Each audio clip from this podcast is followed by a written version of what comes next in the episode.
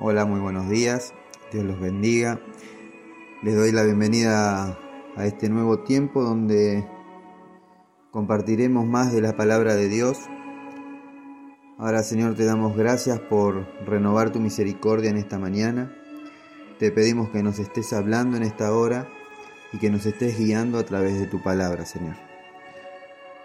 Te doy gracias, Señor, porque en este tiempo de proceso, en este tiempo donde tuve que estar eh, en aislamiento. Tu mano se vio, se movió y obró en mi vida. Y estoy más que agradecido, Señor, por todo lo que has hecho, por todo lo que estás haciendo y por todo lo que seguirás haciendo, Señor, en mi vida y en la vida de cada uno de mis hermanos. Te doy gracias Señor porque hoy ya estoy recuperado, estoy con las fuerzas renovadas y sé que lo que está por delante, lo que está por venir, es mucho más grande de lo que venía viviendo. Así que Señor, estoy agradecido a, a ti, Señor, y te doy las gracias, papá.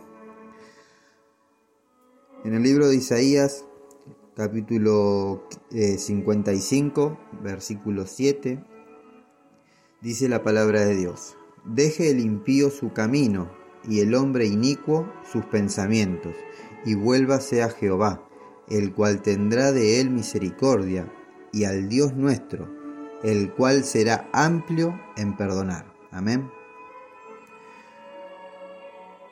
El tema de hoy es la limpieza y es hora de hacer limpieza en cada uno de nosotros.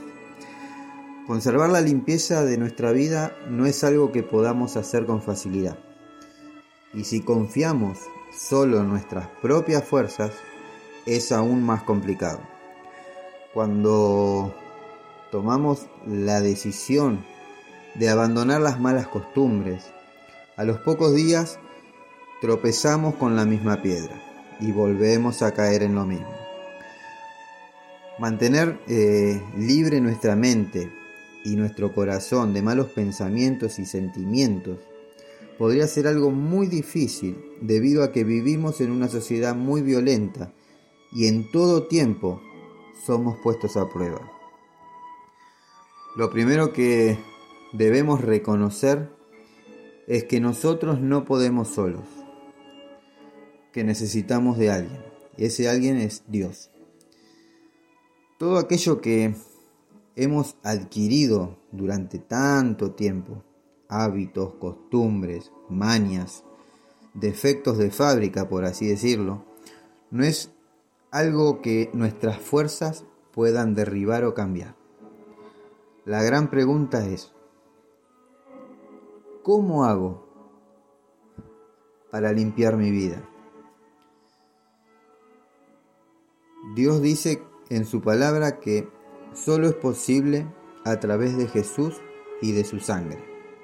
Solo Él, con su poder y su sangre preciosa, puede limpiarnos y reparar los llamados defectos de fábrica, como el maltrato que sufrimos muchos de nosotros en nuestra niñez. En el libro de Mateo capítulo 5 versículo 8 dice la palabra de Dios, Bienaventurados los de limpio corazón, porque ellos verán a Dios. Amén. Ahora, con nuestras propias fuerzas nunca lo lograremos. Si permitimos que pase el tiempo y no buscamos una solución urgente, jamás sabremos cómo arrancar el problema de raíz. Debemos acudir a quien puede limpiarnos, purificarnos y santificarnos para que cuando Jesús vuelva nos encuentre perfectos y sin mancha. Amén. En el libro de 1 Tesalonicenses capítulo 5 versículo 23 dice la palabra de Dios, el mismo Dios de paz os santifique por completo y todo vuestro ser, espíritu, alma y cuerpo sea guardado irreprensible para la venida de nuestro Señor Jesucristo. Amén, gloria a Dios. Padre, te damos gracias por este día. Gracias Señor por derramar de tu gracia sobre nuestras vidas y sobre la vida de todos, de todos mis hermanos, de mis amigos, de mi familia. Gracias Señor porque en nuestras luchas tú eres nuestra paz, tú eres nuestra seguridad y en ti confiamos. Ayúdanos Señor a vivir confiadamente en tu palabra y en tus promesas. Te lo pedimos en el nombre de Jesús.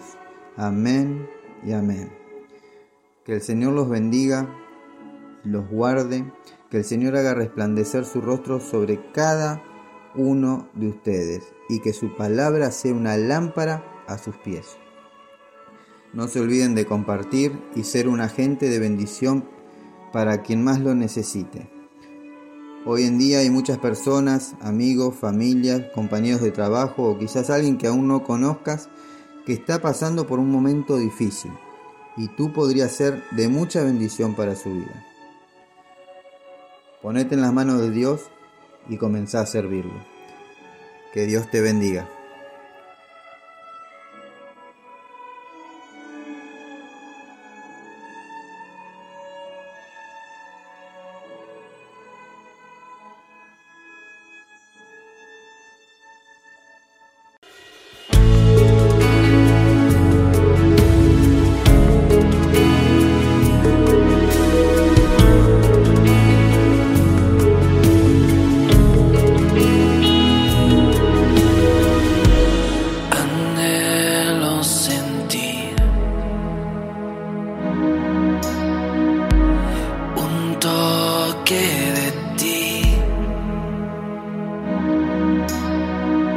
Cerca de mí. Tu amor inagotable me alcanzó. Corro a los brazos de mi Padre.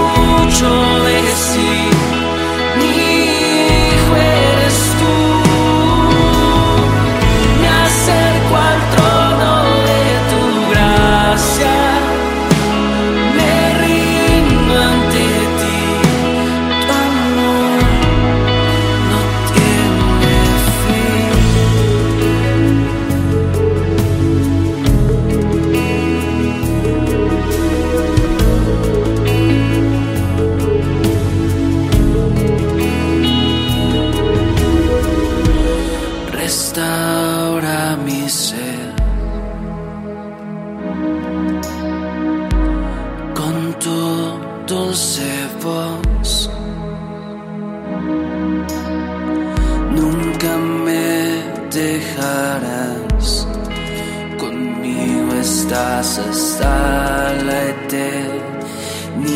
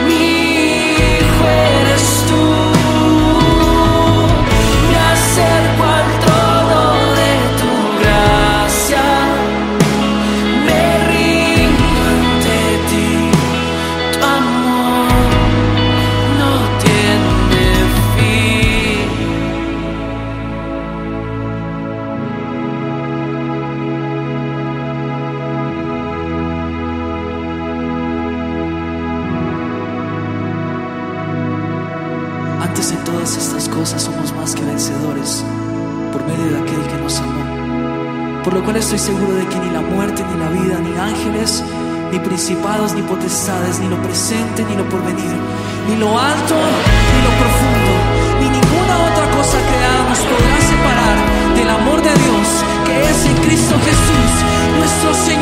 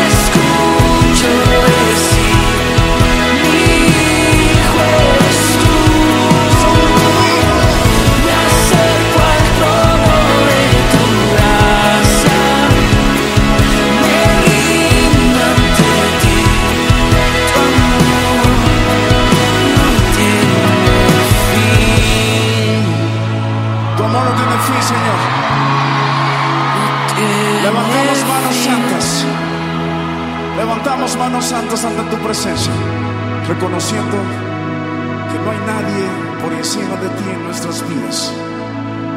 Que no hay un amor que se compare a ese amor que demostraste en la cruz del Calvario. Definitivamente, Señor, tu amor no tiene fin.